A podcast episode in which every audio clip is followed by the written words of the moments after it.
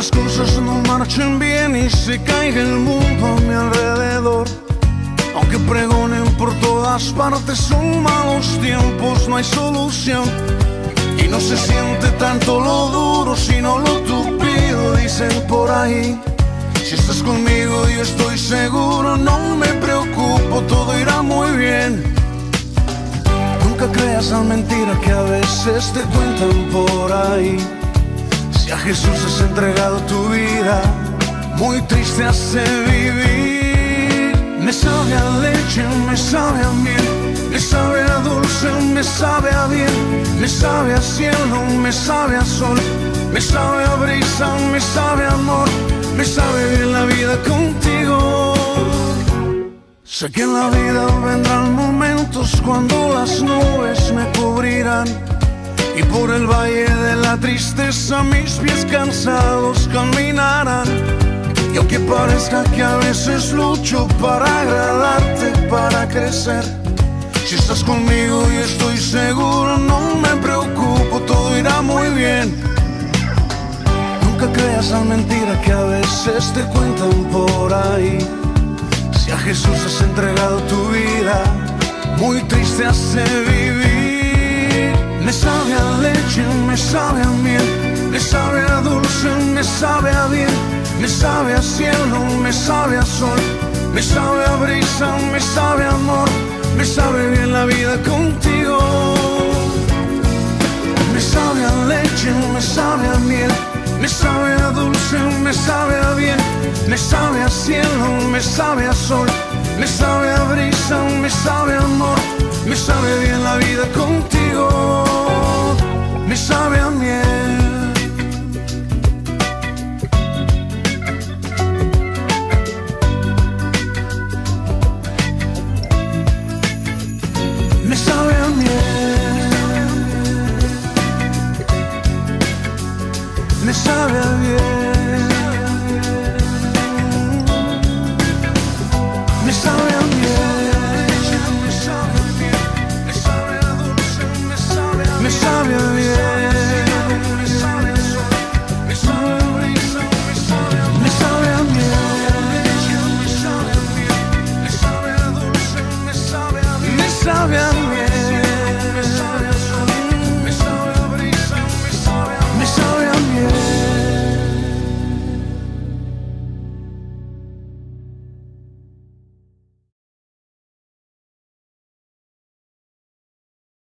Génesis capítulo 1, versículo 14. Dijo luego Dios, haya lumbreras en la expansión de los cielos para separar el día de la noche y sirvan de señales para las estaciones, para días y años. Pero cuando el Señor o más bien cuando la escritura está hablando en este pasaje acerca de estaciones, no se refiere a las épocas del año de frío, calor, invierno, otoño, sino que se, se refiere a días señalados, a tiempos señalados. Cuando dice para separar las estaciones, está hablando de tiempos señalados, está hablando de agendas, está hablando de días específicos en los cuales Dios se quiere encontrar con nosotros. La palabra que está usando aquí para estaciones es la palabra moed o moadín, que significa día señalado. Diga conmigo, día señalado. Eso es lo que significa para separar los días señalados. Eso es lo que está diciendo. Dios puso en el cielo estrellas, luna, sol, para que nosotros podamos apartar sus días señalados, porque Dios quiere tener una cita con nosotros en ciertos momentos especiales. ¿Por qué nosotros no nos reunimos con nuestra esposa el día de aniversario cualquier día del año? ¿Por qué tiene que ser el día en el que nos casamos? ¿Por qué no puede ser otro día? ¿Por qué si yo cumplo años en junio, no me gusta que celebren mi cumpleaños en septiembre, por ejemplo? ¿Cuándo cumples tú, Fer? Años. En marzo, pero vamos a celebrarte en, en noviembre. ¿Qué te parece? Y en marzo nos olvidamos que tú cumpliste años. ¿Por qué nos gusta celebrar precisamente el día que cumplimos años? Precisamente el día que tenemos aniversario de bodas o etcétera. ¿Por qué precisamente ese día? Porque ocurre algo, porque en la atmósfera espiritual o emocional nos transporta al momento. Ayer estábamos celebrando el cumpleaños de Yair. ¿Qué pasó, mi hermano Ruti, cuando se llegó el día 3 de octubre? Te transportaste al momento en el que tu hijo vino a este mundo. Pero ¿por qué no lo celebramos mejor cualquier otro día? ¿Por qué tiene que ser ayer o por qué tiene que ser un día cercano a su cumpleaños? Porque hay algo que ocurre en el mundo emocional, en el mundo espiritual, en el mundo invisible, que nos transporta y nos lleva a ese momento yo me acuerdo todavía el día que le pedí a mi, esposa que fuera mi novia. 20 de enero del 2005, no, 2005, sí. Sí, porque iba a decir, iba a decir 2004, no, pero en noviembre de 2004 la conocí. Y el 20 de enero del el 2005 le dije que sí quería ser mi novia. Y luego el 17 de enero del 2009 nos casamos. Y luego el 20 de octubre, 21 de octubre del 2010 nació Miquel. Y ahora viene otro bebé después de 10 años. Pero, sí o no, nos transportamos cuando celebramos el día que es. Entonces, por eso el Señor dice que Él nos enseñó a medir los tiempos para estar con Él en fechas que Él quiere que estemos con Él porque ocurre algo especial en esos días señalados. Entonces dice en el versículo 14 que Dios puso lumbreras en la expansión de los cielos para separar el día de la noche y para que sirvieran de señales para los días señalados, para los tiempos señalados de nuestro Dios. Pero después Jesucristo le dijo a los fariseos en Lucas capítulo 12, versículo 54 en adelante, decía también a la multitud, cuando veis la nube que sale del poniente, luego decís, agua viene, y así sucede.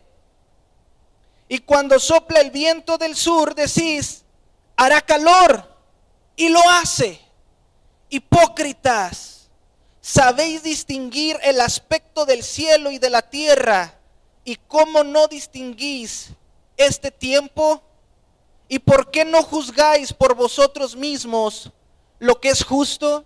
Mis hermanos, nosotros sabemos muchas cosas, muchas cosas. Sabemos discernir los tiempos, sabemos cuando ya entra el otoño, cuando ya entra la canícula, cuando ya se vienen las épocas de sembrina. Sabemos muchas cosas, pero no hemos aprendido o no queremos aprender a discernir los tiempos señalados de Dios, donde Dios quiere hacer algo en nosotros de una manera especial. Ahora, Dios puede hacer lo que Él quiera todo el tiempo, porque Él es todopoderoso. Pero cuando uno se reúne con Él en la cita que Él dijo, ¿qué pasa cuando nosotros, alguien nos invita a un café y le quedamos mal? Y lo dejamos plantado. Y decimos, oye, discúlpame, no pude llegar, pero mañana. ¿Qué pasa con aquella persona que hizo la invitación? ¿No te ha pasado cuando invitas a alguien a desayunar, a comer un, cafecito y no llega la cita? ¿Qué sientes? ¿No es cierto que nos dan ganas de no volverlo a invitar? ¿Sí o no? Cuando alguien te despreció la invitación, cuando preparaste tu casa para que viniera, o qué pasa en lo típico en la fiesta de los niños, los domingos a las 4 de la tarde, cuando la mamá hace una fiesta para los otros niños y los papás no traen a los niños. Y nuestro hijo termina festejando su cumpleaños con dos o tres amiguitos. Qué feo se siente que se nos quedó toda la comida. Nosotros atendemos eventos particulares y me ha tocado donde me han contratado para servir 70, 80 hot dogs y se, se come nada más 30 porque no llegaron los invitados. Y es merma de, de, de 50, de 40 hot dogs. Y ahí los andamos repartiendo con las familias. Ven, tenga, llévese ocho, llévese cinco y los andamos repartiendo porque se quedó la comida. ¿Qué pasa? Que uno siente cuando invita a alguien y ese alguien no llega. Y ese alguien menosprecia tu invitación. ¿Qué pasa cuando Dios nos está citando a que le hagamos fiesta, pero nosotros no queremos llegar a esa fiesta? No queremos ir a hacerle fiesta a Dios y ponemos miles de pretextos me decían en la mañana, oye, ¿Qué celebramos hoy? Cada domingo es celebración al Señor. Y cada día que tú quieras entrar a su presencia es una celebración al Señor. Pero muchas de las veces no queremos llegar a esa cita. Porque al llegar a esa cita, al llegar a ese encuentro, sabemos que nos compromete. Levítico 20, 22. Dios quiere que nos guardemos de las malas prácticas del mundo. Levítico 20, 22 dice, guardad pues todos mis estatutos, todas mis ordenanzas y ponedlas por obra. No sea que os vomite la tierra en la cual yo os introduzco para que habitéis en ella.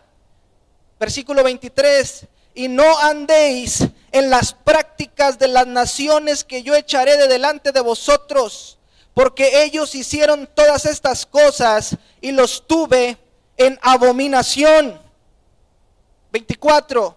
Pero a vosotros os he dicho, vosotros poseeréis la tierra de ellos y yo os la daré para que la poseáis por heredad, tierra que fluye leche y miel. Yo, Jehová vuestro Dios, que os he apartado de los pueblos.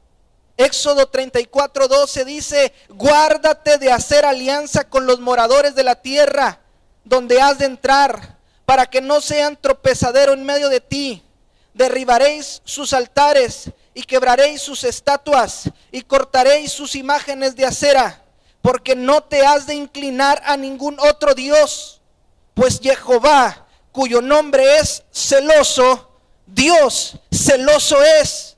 Por tanto, no harás alianza con los moradores de aquella tierra, porque fornicarán en pos de sus dioses y ofrecerán sacrificios a sus dioses y te invitarán y comerás de sus sacrificios. Versículo 22. También celebrarás la fiesta de las semanas, la de las primicias del trigo y la fiesta de la cosecha a la salida del año. Tres veces en el año se presentará todo varón tuyo delante de Jehová el Señor, Dios de Israel, porque yo arrojaré a las naciones de tu presencia y, y echaré y ensancharé, perdón, tu territorio ninguno codiciará tu tierra cuando subas para presentarte delante de Jehová tu Dios tres veces en el año. Las tres fiestas más importantes que Dios quiere que le celebremos es la fiesta de la fiesta de Pascua o Pesaj, la fiesta de las semanas o de las primicias o de Shavuot y la fiesta de las enramadas o tabernáculos o Sukkot. Esas son las tres fiestas más importantes que Dios quiere que nosotros no olvidemos. Hay otras celebraciones, otras conmemoraciones, otras reuniones solemnes que son la, la fiesta de, las, de los panes sin levadura, la fiesta de Yom Teruah y la fiesta de Yom Kippur. Pero las que por ningún motivo podían pasarse por alto era la fiesta de Pesach Pascua, la fiesta de las primicias o Chabot y la fiesta de las enramadas o Sukkot. Esas no podían pasar por alto. Incluso se les pedía que a todas las personas que estaban fuera de Jerusalén, al menos esas tres fiestas, vinieran de donde anduvieran y vinieran a Jerusalén a celebrarle fiesta a Dios. Pascua, Shavuot y Sukkot. ¿Por qué? Porque Pascua representa cuando el Cordero Eterno inmolado Jesucristo dio su vida por la humanidad. Y ahí nos redimió del pecado. No es eh, ah, suficiente motivo para celebrar que antes estábamos esclavos en el pecado, pero ahora el pecado Dios lo ha quitado de nuestra vida. La fiesta de Chabot es el momento en el que Dios derramó de su Espíritu Santo sobre aquellos 120 que estaban congregados en el aposento alto. No es motivo de celebrar que el Señor nos ha dado de su Espíritu Santo para vencer al mundo, porque Jesucristo dijo en Juan, yo les daré el consolador cuando me vaya y Él los redarguirá de pecado, de pecado por cuanto no creen en mí. Entonces, ¿quién es el que nos da la fe para creer en el Señor Jesucristo? El Espíritu Santo. Y dice primera carta de Juan también, capítulo 5, versículos 1 en adelante, que aquel que ha nacido del Espíritu, aquel que ha nacido de Dios, así como le dijo Jesucristo a Nicodemo en Juan capítulo 3, Nicodemo, te es necesario nacer del Espíritu, porque el que nace del Espíritu, en primera de Juan capítulo 5 dice, vence al mundo. Entonces no es motivo de celebrar Shavuot, no es motivo de celebrar que Dios nos ha regalado de su Espíritu Santo. Ahora las enramadas, Sukkot, número uno, es, el, es la fiesta en la cual el Señor Jesús vino al mundo. Jesucristo no vino en diciembre. Jesucristo vino en el séptimo mes del calendario hebreo. En el séptimo mes del calendario hebreo. Y ahorita yo les voy a enseñar cómo la Biblia nos dice que nació en el séptimo mes y no en diciembre. Pero ¿saben qué? Pero ¿saben qué? Nosotros le hacemos más caso al mundo y en lugar de que en el mes que Jesucristo vino a este mundo celebremos su nacimiento, el mundo nos ha hecho celebrar Halloween. Y en diciembre, cuando se celebra el nacimiento de un Dios pagano, el mundo nos ha enseñado que ese día nació Jesús. Y nosotros le creemos al mundo en lugar de agarrar la escritura y estudiarla y entender que Jesucristo no se celebra en diciembre, sino que se celebra en estas fechas. Esta fiesta es para el Señor Jesucristo. Así que nosotros ya no le adelantamos al mundo, nosotros ya le estamos celebrando su nacimiento. Pero no solamente su nacimiento, sino que cuando Él se mostró en su ministerio, porque Él se dio a conocer en su ministerio, en la fiesta de las enramadas, y también se lo voy a mostrar con la escritura. Entonces Jesucristo nace en tabernáculos, nace en enramadas, nace en Sucot, pero también inicia su ministerio en enramadas, en Sucot. Pero ¿qué también representa la fiesta de las enramadas? La fiesta de las enramadas representa el reino final de Jesucristo. Ojo, ¿qué representa la fiesta de las enramadas? El reino final de Jesucristo. O sea, cuando Él ya venga en todo su poderío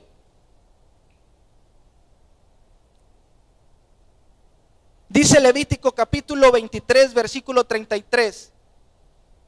Y habló Jehová a Moisés diciendo, habla a los hijos de Israel y diles, a los 15 días de este mes séptimo, yo quiero que ponga el Lisania, por favor, si estás por ahí. Miren, este es el calendario hebreo comparado con el calendario ah, gregoriano. Esta imagen usted la puede descargar de internet para que sea más clara pero el mes hebreo inicia en el mes de Nisan. Nisan. Entonces, el séptimo mes es 1, 2, 3, 4, 5, 6, 7. Aquí en Tisri, en Tisri es cuando se celebra la fiesta de las enramadas. Entonces dice aquí, habla a los hijos de Israel y diles, a los 15 días de este mes, o sea, a mediación, aquí, a mediación vas a hacer lo siguiente. En Levítico 23, 34, a los 15 días de este mes séptimo será la fiesta solemne de los tabernáculos a Jehová por siete días. El primer día habrá santa convocación, ningún trabajo de siervos haréis. Siete días ofreceréis ofrenda encendida a Jehová. Y el octavo día tendréis santa convocación y ofreceréis ofrenda encendida a Jehová. Es fiesta, ningún trabajo de siervos haréis. Estas son las fiestas solemnes de quién? de Jehová. Diga conmigo, de Jehová. No son las fiestas solemnes de los judíos. No son las fiestas solemnes de los israelitas. No son las fiestas solemnes de ninguna persona. Son las fiestas solemnes de Jehová. O sea que cuando nosotros hacemos esto, no estamos imitando a los judíos. Estamos haciendo lo que Dios quiere que le hagamos a Él. porque es para Él. No es para ensalzar la cultura hebrea ni para ensalzar la cultura judía. Es para hacer lo que Dios quiere que le hagamos a Él, porque Él dijo que es su fiesta. Y cuando me hagas fiesta, haz esto, porque yo quiero que tú me complazcas a mí. Muy bien. ¿Dónde me quedé? Versículo 37. Dice, a las que convocaréis santas reuniones para ofrecer ofrenda encendida a Jehová y holocausto y ofrenda, sacrificio y libaciones, cada cosa en su tiempo, además de las días de reposo de Jehová vuestro Dios. Dice, perdón, además de los días de reposo de Jehová, de vuestros dones, de todos vuestros votos y de todas vuestras ofrendas voluntarias que acostumbráis dar a Jehová. O sea, que aparte de que nosotros nos reunamos entre semana en casas de hogar, aparte que tengamos oración, eh, reunión de oración, aparte que tengamos en los servicios cada domingo, aparte del día de reposo, aparte de todo eso, Él también quiere que le hagamos fiesta. Él quiere eso. Dice, y tomaréis, voy a leer ahora versículo 39. Pero a los 15 días del mes séptimo, cuando hayas recogido el fruto de la tierra, haréis fiesta a Jehová por siete días. El primer día será de reposo y el octavo día será también de reposo. Y tomaréis el primer día ramas con fruto de árbol hermoso, ramas de palmeras, ramas de árboles frondosos y sauces de los arroyos, y os regocijaréis delante de Jehová vuestro Dios por siete días, y le haréis fiesta a Jehová por siete días cada año. Será estatuto perpetuo por vuestras generaciones. En el séptimo lo haréis. En tabernáculos habitaréis siete días. Estoy leyendo el, versículo 42. En tabernáculos habitaréis siete días. Todo natural de Israel habitará en tabernáculos para que sepan vuestros descendientes que en tabernáculos hice yo habitar a los hijos de Israel cuando los saqué de la tierra de Egipto. Yo, Jehová, vuestro Dios.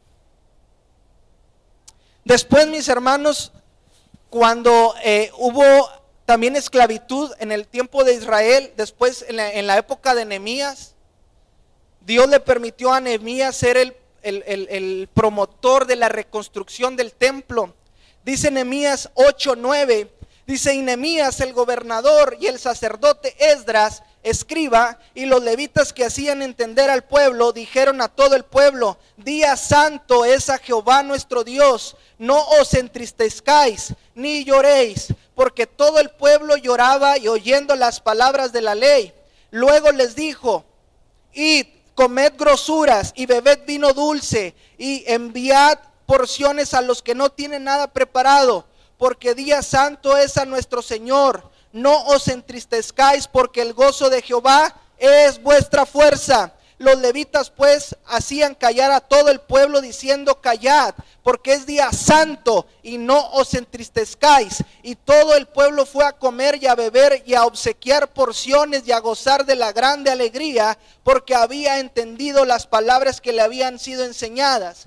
Al día siguiente se reunieron los cabezas de las familias de todo el pueblo, sacerdotes y levitas a Esdras escriba, para entender las palabras de la ley y hallaron escrito en la ley de Jehová que había mandado por mano de Moisés que habitasen los hijos de Israel en tabernáculos en la fiesta solemne del séptimo mes y que hiciesen saber y pasar pregón por todas sus ciudades y por Jerusalén diciendo, salid al monte, traed ramas de olivo, de olivo silvestre, de arrayán, de palmeras y de todo árbol frondoso para hacer tabernáculos como está escrito Salido pues el pueblo, trajeron ramas e hicieron tabernáculos, cada uno sobre su terrado, en sus patios, en los patios de la casa de Dios, en la plaza de las puertas de las aguas y en la plaza de las puertas de Efraín. Y toda la congregación que volvió de la cautividad hizo tabernáculos y en tabernáculos habitó, porque desde los días de Josué, hijo de Nun,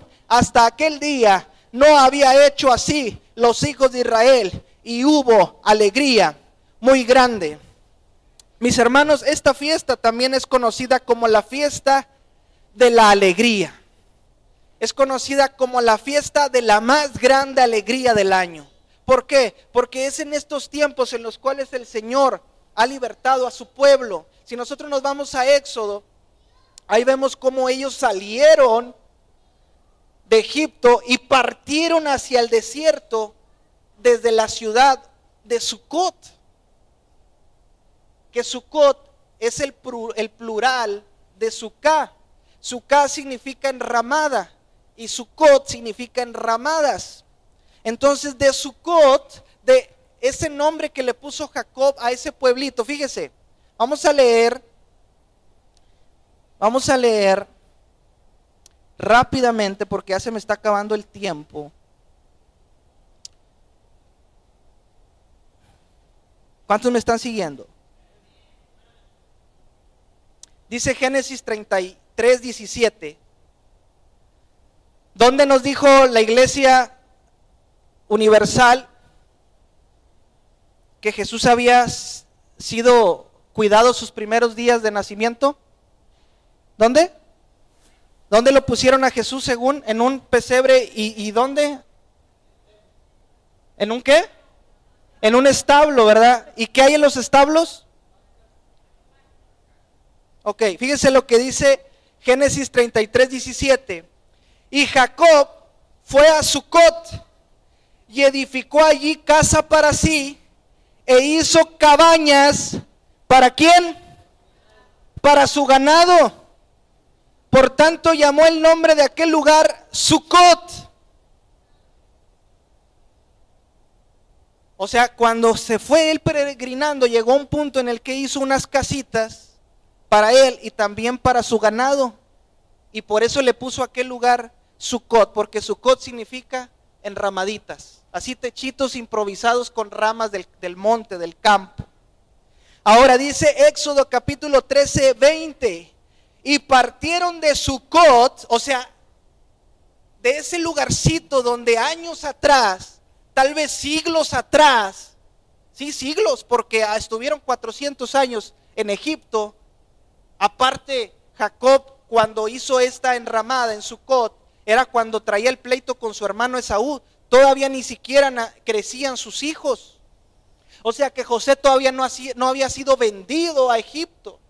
Y después de que fue vendido José a Egipto, pasó toda la historia y luego van a traer a sus hermanos y a su padre y luego todos mueren en Egipto y cuando se levantó un faraón que no conocía a José, entonces empezaron a oprimir a los hijos de Jacob. ¿Cuántos me están siguiendo hasta aquí? Entonces, ¿cuánto tiempo duraron los israelitas de, esclavos en Egipto? 430 años. Entonces habían pasado alrededor de unos cinco siglos desde que Jacob había hecho enramadas para sus animalitos. Y cuando Moisés liberta al pueblo de Israel de Egipto, dice que una vez que ya estaban fuera de Egipto, empezaron su peregrinar desde el punto donde Jacob había construido cabañitas para sus animales.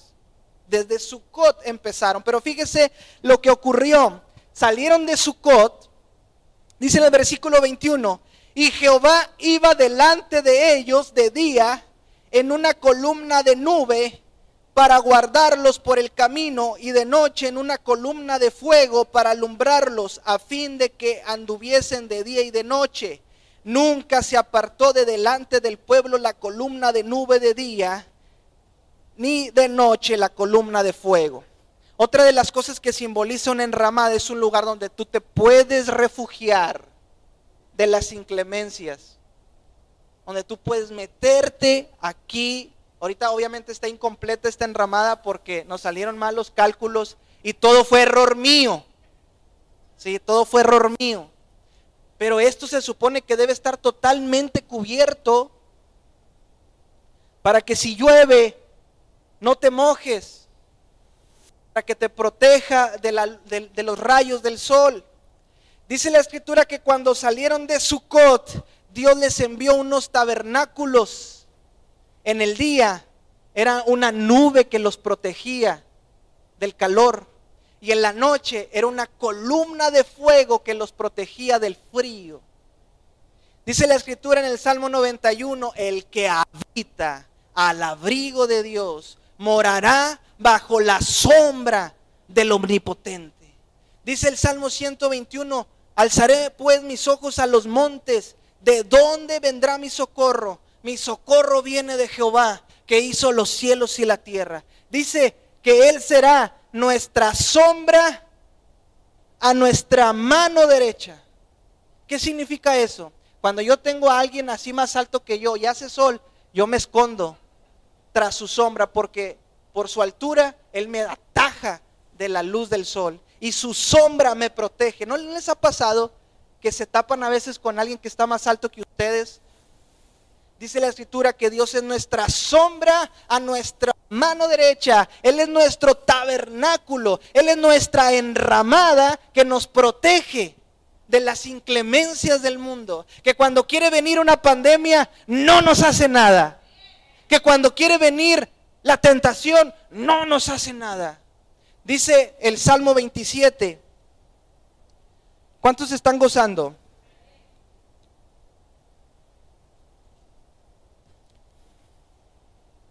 Dice 27.4, Salmo 27.4, una cosa he demandado a Jehová, esta buscaré, que esté yo en la casa de Jehová todos los días de mi vida para contemplar la hermosura de Jehová y para inquirir en su templo, porque Él me esconderá, ¿qué dice? En su tabernáculo en el día del mal. Estamos celebrando que tenemos una protección eterna en nuestro Señor. Porque Él nos esconderá en su tabernáculo, en su tabernáculo, en el día del mal. Él nos va a proteger.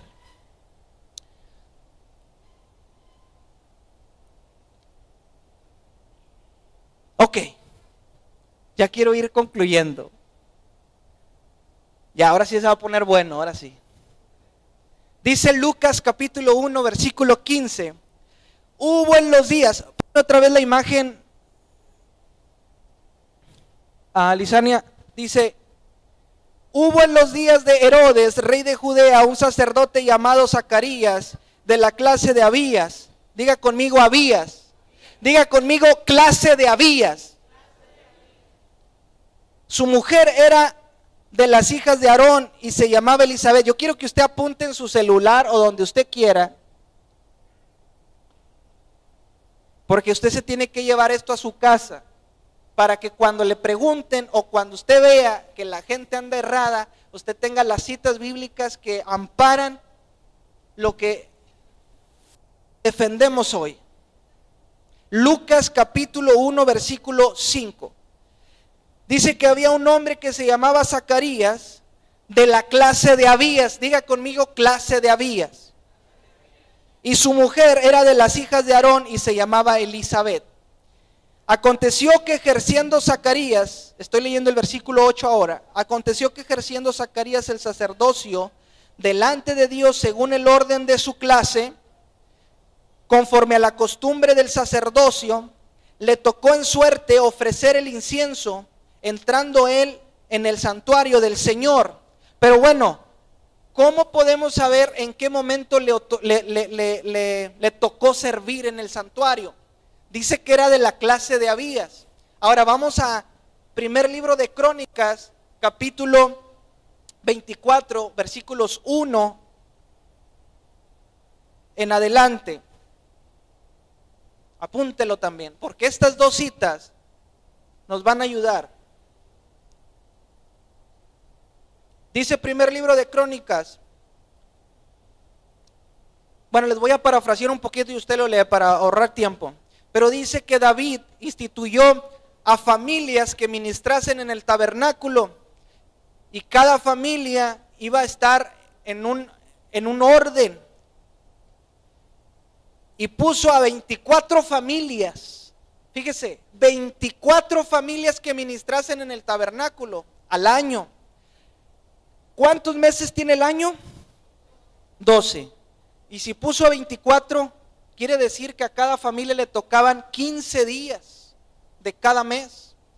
Y dice en el versículo 7, primer libro de Crónicas, capítulo 24, versículo 7, dice que la primer suerte cayó a Joyarib, la segunda a Jedaías. O sea que ahí en Nisan, del 1 al día 15, le tocó a Joyarib, a la familia de Joyarib ministrar.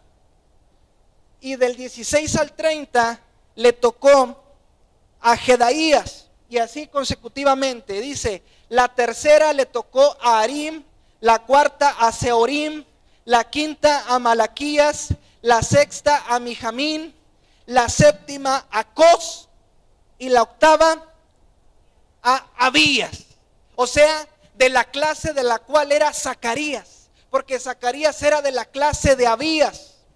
Entonces quiere decir que para Nisan, Iyar, Sivan, Tamuz, le tocó la octava suerte. O sea que quiere decir que es 1, 2, 3, 4, 5, 6, 7, 8. O sea, del 16 al 30 de Tamuz le tocó a Zacarías ministrar en el templo.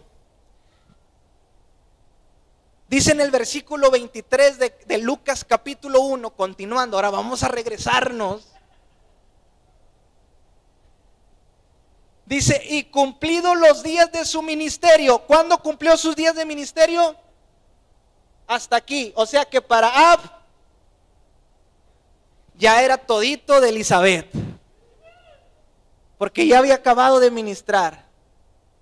Ahora sí, dice, versículo 23 de Lucas 1, y cumplidos los días de su ministerio, se fue a su casa, y después de aquellos días concibió su mujer Elizabeth, y se recluyó en casa por, por cinco meses. O sea que él, los primeros días de Ab, él tuvo una vida normal porque él estaba casado. ¿Quién de los varones de aquí, después de haber estado 15 días de viaje, llega a su casa? Mi amor, tenía tantas ganas de verte. Vamos a dormirnos. Sinceramente.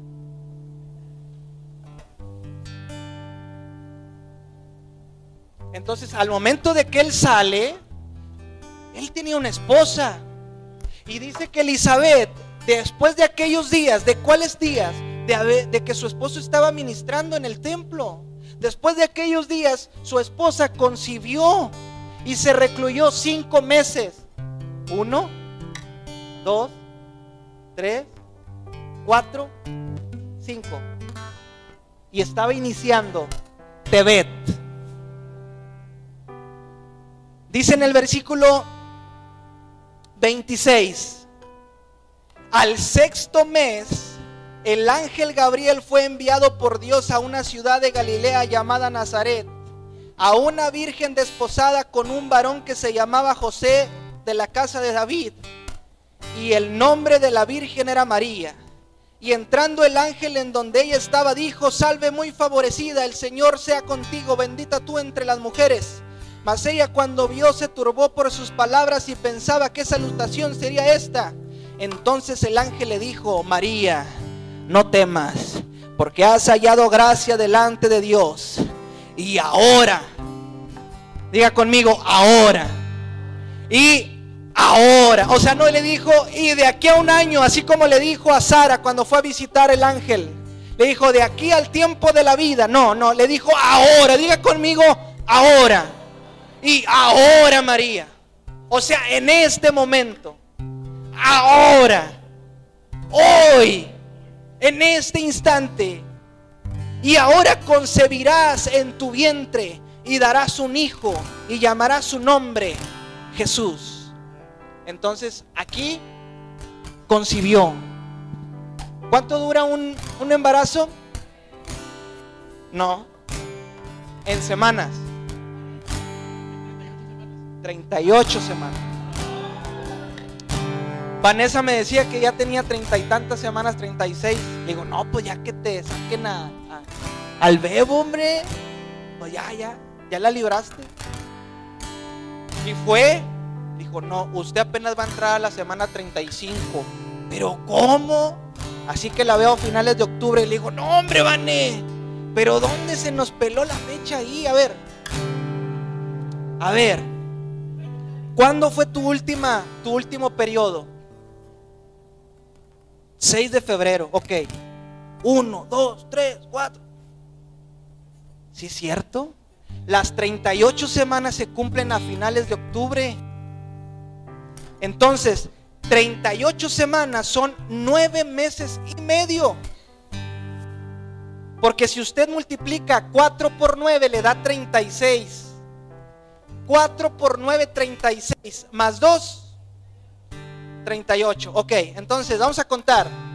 1, 2, 3, 4, 5, 6, 7, 8, 9. Más dos semanas. Y el día 15 del mes séptimo me celebraréis fiesta. Es fiesta Jehová. Es fiesta a Jehová. Porque ese día, ese día vendrá tu redención porque ese día vendrá tu salvación. Porque ese día no solamente serás salvo tú, sino toda tu casa. Toda tu casa. Entonces no creen que sea motivo suficiente de celebración hacer una enramada hoy y decir, ha venido mi Salvador. Porque cuando se transfiguró el Señor Jesús, Pedro no perdió la oportunidad y le dijo al Señor, Señor, hacemos unas enramadas para que Moisés y Elías y tú y todos aquí nos acoplemos. Él quería hacer una enramada. Hoy estamos celebrando que el Señor nos dio una habitación provisional porque una enramada y un tabernáculo es un lugar provisional porque esperamos un lugar eterno. Hebreos capítulo 11, versículo 13. Conforme a la fe murieron todos estos sin haber eh, recibido lo prometido, sino mirándolo de lejos y creyéndolo y saludándolo y confesándolo que eran extranjeros y peregrinos sobre la tierra. Porque los que esto dicen claramente dan a entender que buscaban un tabernáculo celestial, una patria celestial, pues si, pues si hubiesen... Estado pensando en aquella de donde salieron. Ciertamente tenían tiempo para volver, pero anhelaban una mejor. Esta es celestial, por lo cual Dios no se avergüenza de llamarse Dios de ellos porque les ha preparado una ciudad. Celebramos que el Señor Jesús tabernaculizó, porque tabernaculizar o tabernáculo significa habitación. ¿Qué significa tabernáculo? Habitación. Tabernaculizar, tabernaculizar significa habitar. Y Juan capítulo 1 dice que en el principio era el verbo y el verbo era con Dios y el verbo era Dios, pero vino e hizo su habitación entre los hombres. Dice Éxodo 25, 9, conforme a todo lo que yo te mostré, el diseño del tabernáculo y el diseño de todos los utensilios. Así lo haréis. Cuando Moisés subió al monte Sinaí, allá Dios le reveló lo que ocurría en el cielo y le dijo, así como tú viste en el cielo, así como te mostré en el cielo, así harás allá en el campamento. ¿Y cómo estaba organizado el campamento? Al centro que estaba el tabernáculo y alrededor las doce tribus de Israel.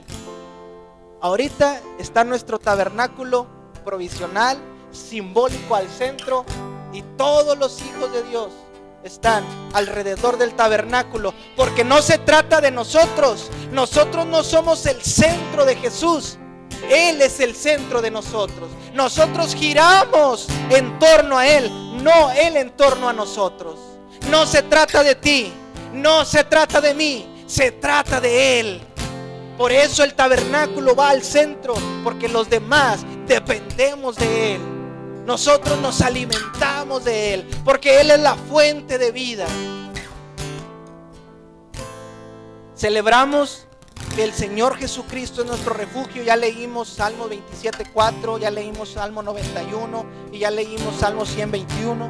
Celebramos que el Señor nos liberó de la esclavitud y luego en el desierto y nosotros aquí en este mundo que representa tal vez un desierto, Dios nos protege.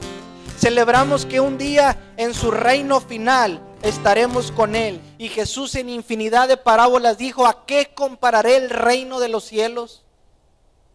Lo compararé a una gran red que es echada al mar.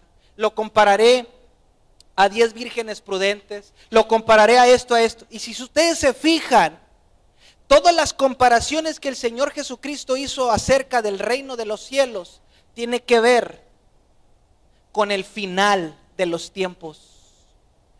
Tiene que ver con el retorno de Cristo Jesús a la tierra. Eso es el cumplimiento y la venida del reino. Fíjese lo que dice,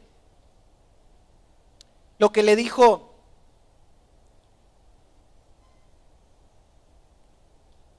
Jesús a sus discípulos en Mateo 22, 2.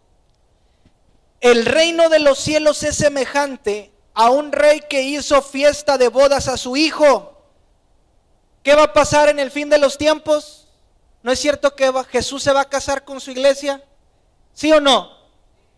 Entonces el Padre Celestial le está organizando una gran fiesta a su hijo para que se case con su novia, que es la iglesia. Dice, en el reino de los cielos es semejante a un rey que hizo fiesta de bodas a su hijo y envió a sus siervos a llamar a los convidados a las bodas.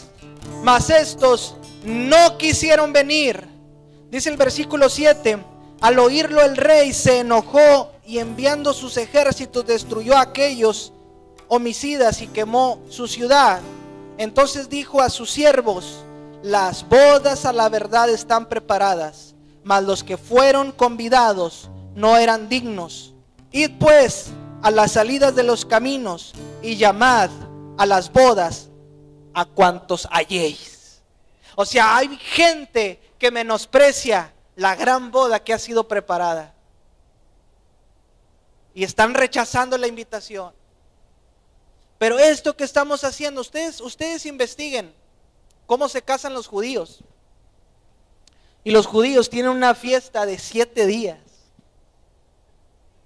Qué curioso, ¿no? Qué casualidad que los judíos se casan y tienen una fiesta de siete días. Y Dios dijo que la fiesta de, de los tabernáculos iba a ser por siete días. Y como dice la escritura, ciertamente las bodas están listas, pero a los que se les ha hecho la invitación no quieren porque quieren seguir celebrando diciembre. Tápese un oído y diga conmigo, ouch. Ouch, diga, ouch. Porque cuando se hace la invitación para celebrar el nacimiento de Jesús, decimos, ¿y esto qué? ¿Y ahora qué mosca le picó a Ángel? No, me está bien raro Ángel. Pero les pones un pino, les pones un Santo Claus. Y todos bien felices. Entonces por eso les decía al principio, el mes en el que debemos celebrar que Jesucristo vino, estamos celebrando Halloween. Se está celebrando Día de Muertos a principios de noviembre.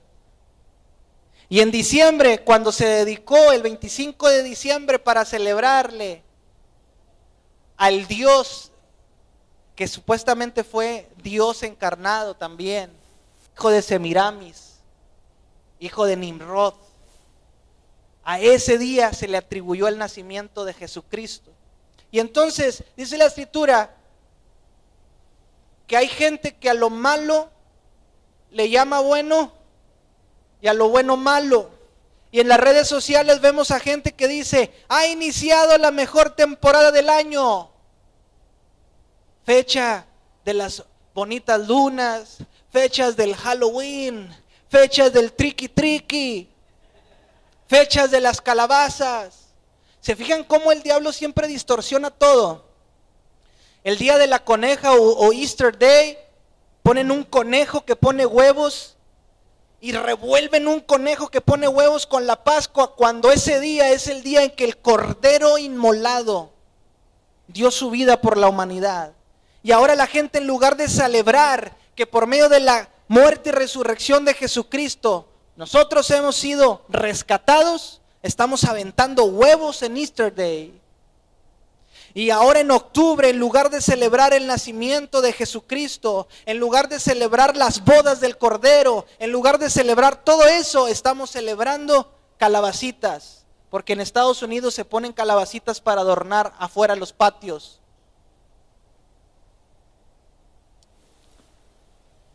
Oye, espero que la próxima semana no me falte nadie. Va a decir, no, media iglesia ya no viene. no, no me gustó Ángel, no me gustó tu predicación. Quiero terminar. Celebramos. ¿Saben también qué representa esta fiesta de los tabernáculos? Representan el reino milenial de Cristo Jesús.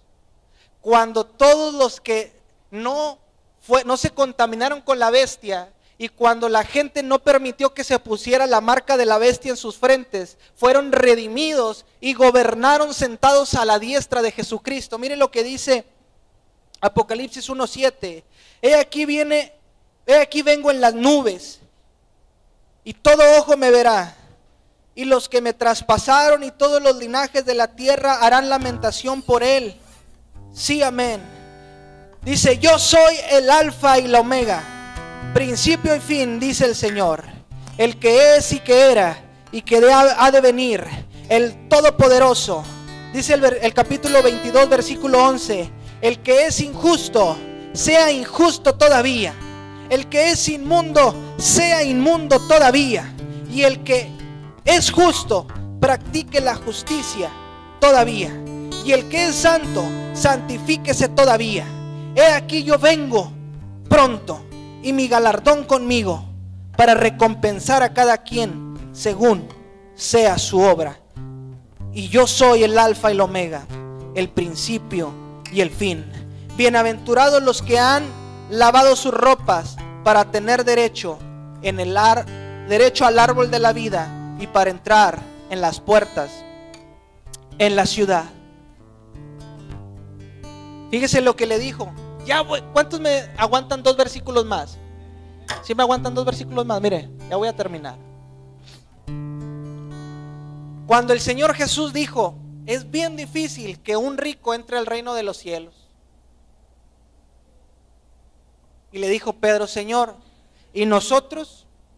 Nosotros que sí hemos renunciado a todo lo de este mundo, que hemos renunciado a familia, que hemos renunciado a trabajo, que hemos renunciado a oportunidades laborales, que hemos eh, eh, renunciado a posesiones, que hemos renunciado a comodidades. Y nosotros que hemos, te hemos servido, y nosotros, Señor, le dijo Jesucristo a Pedro en Mateo 19, 28, de cierto te digo que en la regeneración, cuando el Hijo del Hombre se siente en el trono de su gloria. Vosotros que me habéis seguido, también nos sentaréis sobre doce tronos para juzgar a las doce tribus de Israel. Y cualquiera que haya dejado casa, hermanos, hermanas, padre, madre, hijos, tierras, por mi nombre, recibirá cien veces más y heredará la vida eterna. Pero muchos primeros serán postreros y postreros primeros. Dice Apocalipsis 24. Ahora, acuérdese, ¿cuál es la recompensa para los que renunciaron a todo? Que cuando Jesús venga en la regeneración, se sienten alrededor de él para juzgar a las doce tribus de Israel. ¿Sí? ¿Está claro? Dice Apocalipsis 24.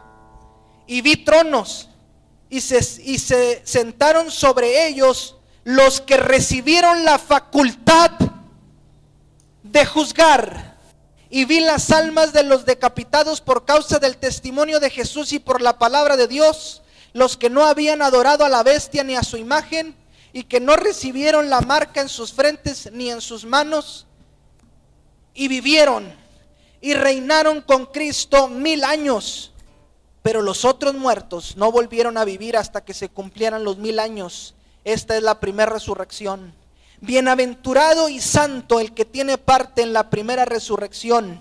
La segunda muerte no tiene potestad sobre ellos, sino que serán sacerdotes de Dios y de Cristo y reinarán con Él mil años.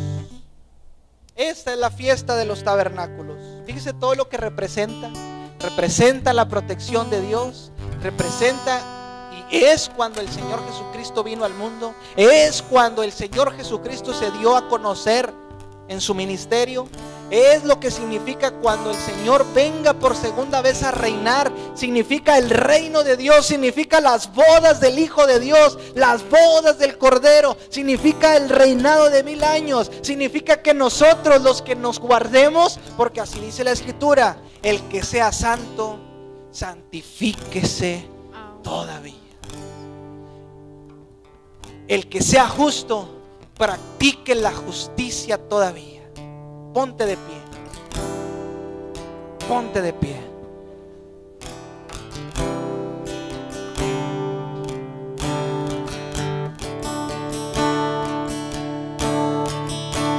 Hay mucha gente que no quiere venir a la iglesia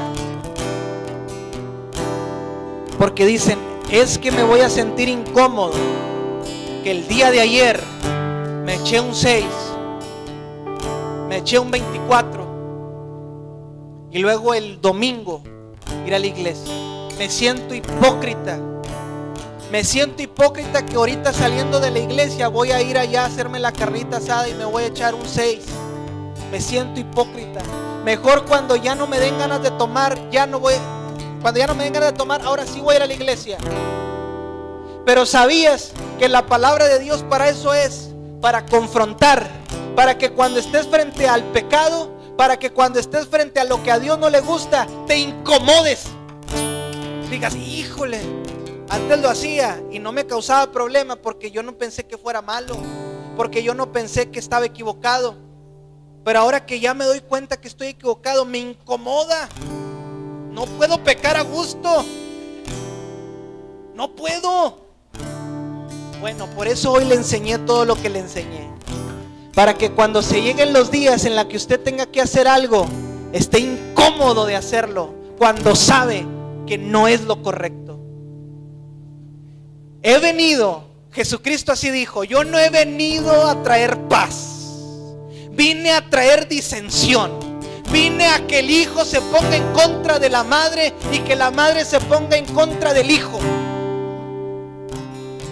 Y yo no he venido hoy a decirles, todo va a estar bien y usted siga haciendo lo que se le pegue la gana, no importa al cabo que estamos en el periodo de la gracia y lo que usted haga Dios se lo va a perdonar. Vine a incomodarlo.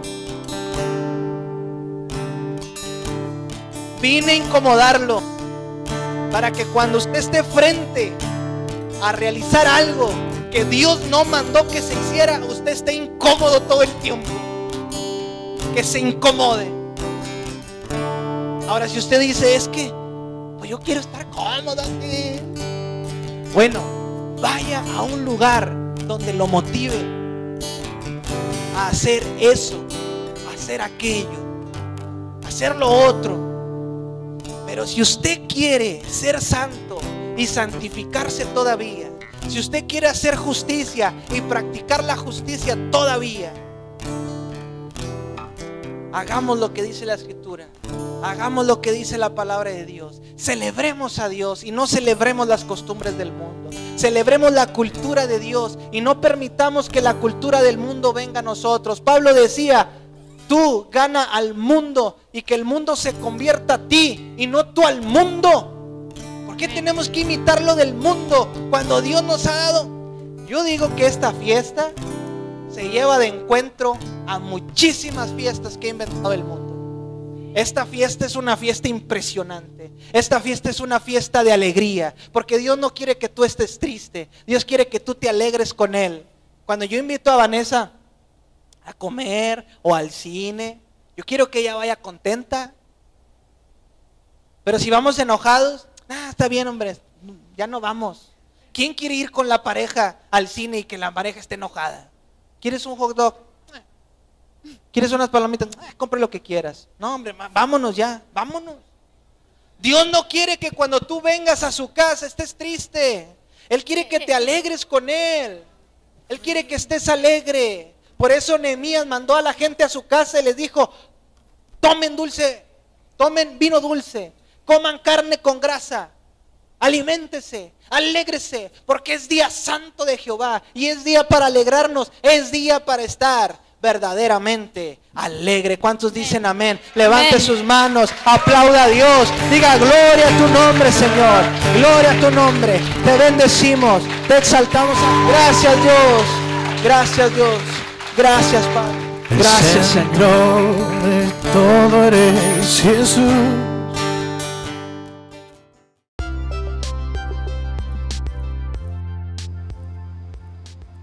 Muchísimas gracias por quedarte hasta el final de este audio.